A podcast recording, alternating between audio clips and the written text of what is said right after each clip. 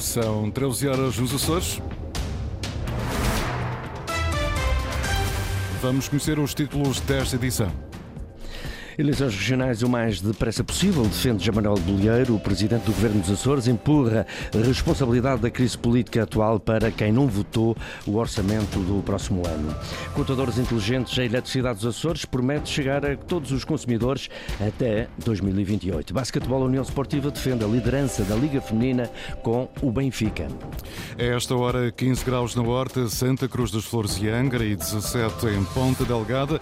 Avançamos agora com as notícias, edição às 13 horas com o jornalista Francisco Faria.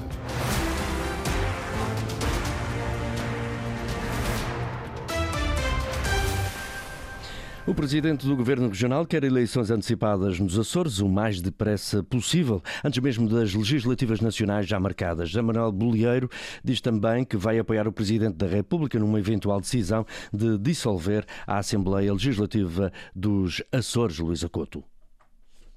1 de dezembro, feriado, o presidente do governo regional chamou os jornalistas para uma declaração aos açorianos para afirmar o que já havia dito à saída da audiência com o presidente da República. José Manuel Bolieiro defende eleições antecipadas nos Açores e antes das legislativas nacionais.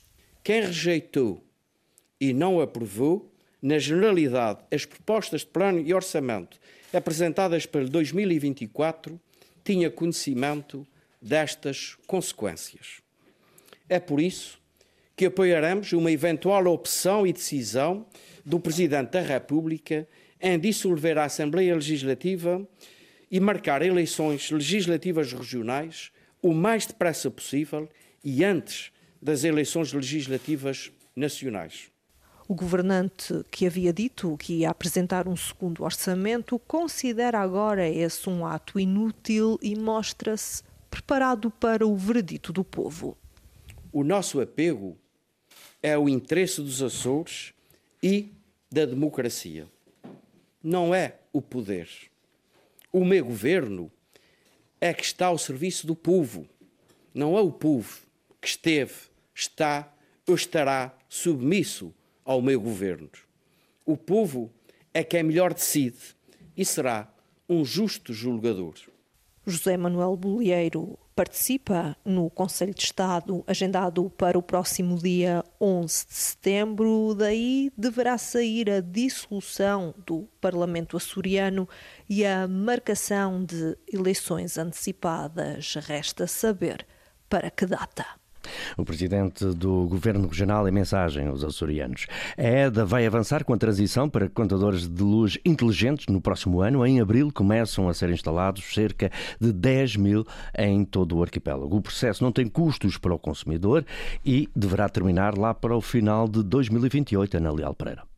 Os contadores de luz antigos vão ser substituídos de forma gradual para contadores inteligentes. Esta transição já arrancou no país. Na região só deverá avançar em abril do próximo ano, altura em que, diz Isabel Barata, diretora de comunicação da EDA, tem início a primeira fase. Vai iniciar no segundo trimestre de 2024 Uh, está previsto que fique concluída até ao final de 2025 e nesta primeira fase vão ser instalados uh, 10 mil uh, contadores inteligentes em todas as ilhas e em todos os conselhos do arquipélago. Em alguns locais mais urbanos, em alguns locais sítios rurais.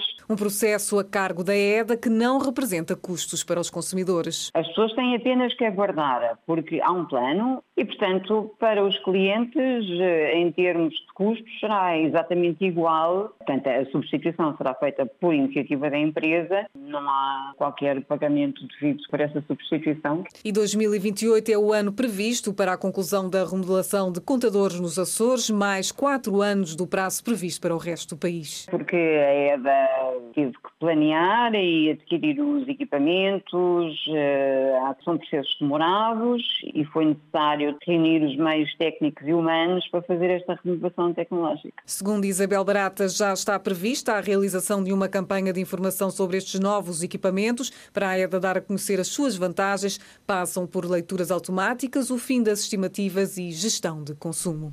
Contadores inteligentes para todos os consumidores dos Açores. A EDA que anunciou também cortes de energia para amanhã, domingo, entre as 5 da manhã e as 11, para toda a ilha de São Miguel. Trabalhos de investimento é o motivo que foi divulgado. Lejadores que representaram Portugal no primeiro Mundial de Nações de Vela em Las Palmas foram convidados para sócios do Clube Naval da Ilha Graciosa. A iniciativa pretende dar visibilidade à recém-criada Escola de Vela, Luís Costa. A assinatura de um protocolo com a Federação Portuguesa de Vela há poucos dias foi mais um importante passo para a Escola de Vela do Clube Naval da Graciosa. Já temos treinadores, já temos o protocolo com a Federação Portuguesa de Vela, já temos três barcos que nos foram cedidos pelo Iate Clube de Angra, temos mais dois barcos que foram cedidos pela, pela Associação Regional de Vela dos Açores para a vela adaptada. Falta agora a captação de crianças e de jovens para podermos avançar com, com o projeto. Júlio Oliveira, da direção do Clube Naval, adianta que o convite aos melhores velejadores nacionais faz parte da estratégia para atrair jovens praticantes. Da equipa de Portugal, que esteve no Mundial na Gran Canária, fazem parte Manuel Dantas e Frederico Melo, que já são graciosenses por adoção. Além do Manuel Dantas, que era pro do time Portugal, também o Frederico Melo também tem cá a casa e é sócio do clube.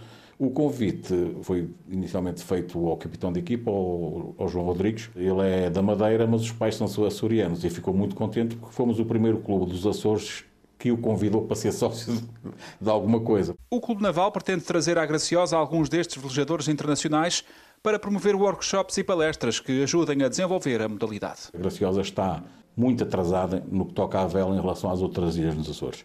E o ambiente que nos rodeia é o mar, portanto, nada mais lógico do que as crianças e mesmo os adultos, que também têm interesse em terem aulas, que já tivemos algumas perguntas acerca disso, conseguirem e saberem estar no meio aquático. Após três semanas de regatas em Las Palmas, a equipa de Portugal chegou aos quartos de final ficando entre as 12 melhores seleções do mundo.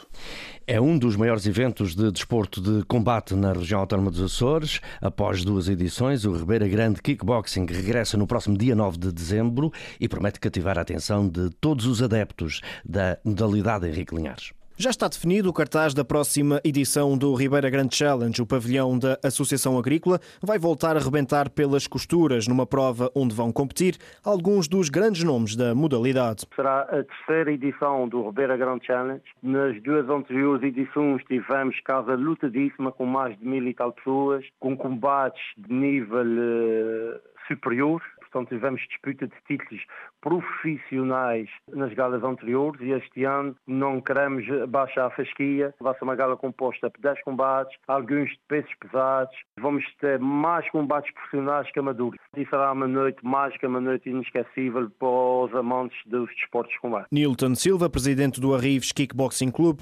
No combate principal da noite estará Gonçalo Silva, campeão do mundo de menos 65 quilos no ano de 2022 na Turquia. Pela frente, o atleta micaelense terá um adversário de peso. Será um atleta chamado Luís Carrega, é um atleta muito experiente, já com muitos títulos já alcançados, portanto é um atleta que treina no Chapas Team, Teremos também um combate de grandíssimo nível, que podia ser perfeitamente o, a disputa de um título que é o André Silva, irmão de Gonçalo Silva, e um atleta do, do Renegade Team, um atleta do, de origem do leste chamado Custão Dinoi. Terceira edição do Ribeira Grande Challenge, organizada pelo Arrives Kickboxing Club, com 10 combates numa noite que promete muita emoção.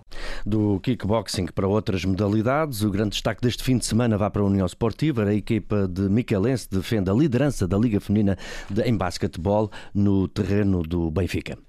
É o jogo cabeça de cartaz da décima jornada da Liga Feminina. Benfica e União Esportiva jogam domingo de manhã em Lisboa, numa altura em que as açorianas lideram com 16 pontos, enquanto as águias estão no quinto lugar com 14. O conjunto, orientado por Ricardo Botelho, está a atravessar uma boa fase. Venceu os últimos três jogos para o campeonato. Na Liga Masculina, o Lusitânia tenta a todo custo sair da última posição e hoje tem encontro marcado forte portas com o Benfica. Às 18 horas. No voleibol, o Clube K desloca-se a Matosinhos para defrontar o Leixões para a Liga Feminina. A turma micaelense está no 11 lugar. O Leixões é sexto classificado. A partida tem início marcado para as 15 horas de domingo. Nos masculinos, a Fonte do Bastardo apenas joga na segunda-feira, frente ao Sporting, no pavilhão João Rocha. Tempo agora de passar um olhar sobre o handball. Na divisão de honra, o Sporting da Horta recebe hoje à noite o Chico Handball. As duas equipas estão separadas por apenas um ponto. Os feialenses são sétimos com 20 e o Chico Handball ocupa a quinta posição. Também esta noite o Marienses entra em campo para a segunda divisão, diante do Alto do Moinho, formação que lidera a Zona 3 com 25 pontos. A turma da Ilha de Santa Maria é quinta com 18. Por último, no Hockey em Patins, destaque para as duas equipas açorianas que entram hoje em cena nos 32 avos de final da Taça de Portugal. O Candelária visita o terreno do Termas Hockey Clube e o Marítimo recebe o Juventude de Viana. E com o desporto para este fim de semana termina este jornal. Boa tarde. Foram as notícias da região, edição das 13 horas, com o jornalista Francisco Faria. Notícias em permanência em acores.rtp.pt e também no Facebook da Antena Açores.